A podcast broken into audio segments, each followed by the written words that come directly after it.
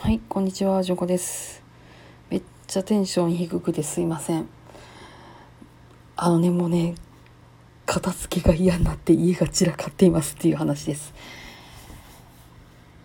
夏休みってなるとね、子供がずっと家にいたりとかするわけなんですよ。もしくは、まあ、そうそうね、まあまあ子供が家にいてる時間が長いですね。ってなると本当に自分の時間もないしで暑いし、えーかといって冷房を切ると死ぬし 冷房をつけると電気代は気になるし温度差でやられるしみたいな感じボロボロなんですよ今。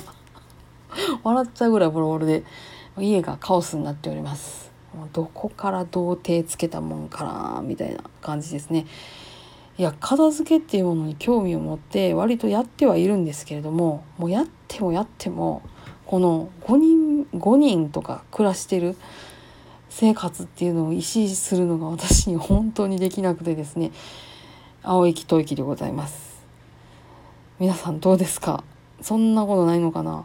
なんかね主婦っていうのはやっぱりめちゃめちゃこう尊敬すべき職業やなって 思いながらねこの状態から、えー、逃避出稼ぎに行くべくバイトを楽しみに行っておる私でございます。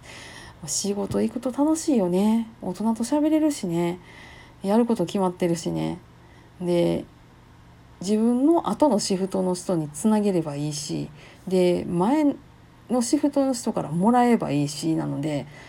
ねお互いにお互いの責任さえきちっとすれば全然ねその一人で頑張らなくていいっていうところが私看護師のいいところだと思ってて好きなんですけど家はそうもいかなくてあの散らかってしまってはあって なっています。もういい加減ね新学期の用意をしないとやばいんですけどうんなかなか腰の重い私は 腰が上がらないでいます。さあどうしたもんかと思いますけれども。ね。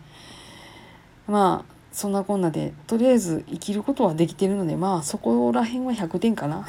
なんてね採点の甘い私です、えー夏休み皆さんお疲れでしょうか？どうでしょうか？こんな私に励ましのお便りいただければ大変嬉しいです。情けないけどね。はいありがとうございました。まあ、皆さん今日もねどうぞあのな一日をお過ごしください。私は私は家をなんとか頑張ろうと思いますけども。さてどうなることやらって感じです。はいありがとうございました。それではまたごきげんよう。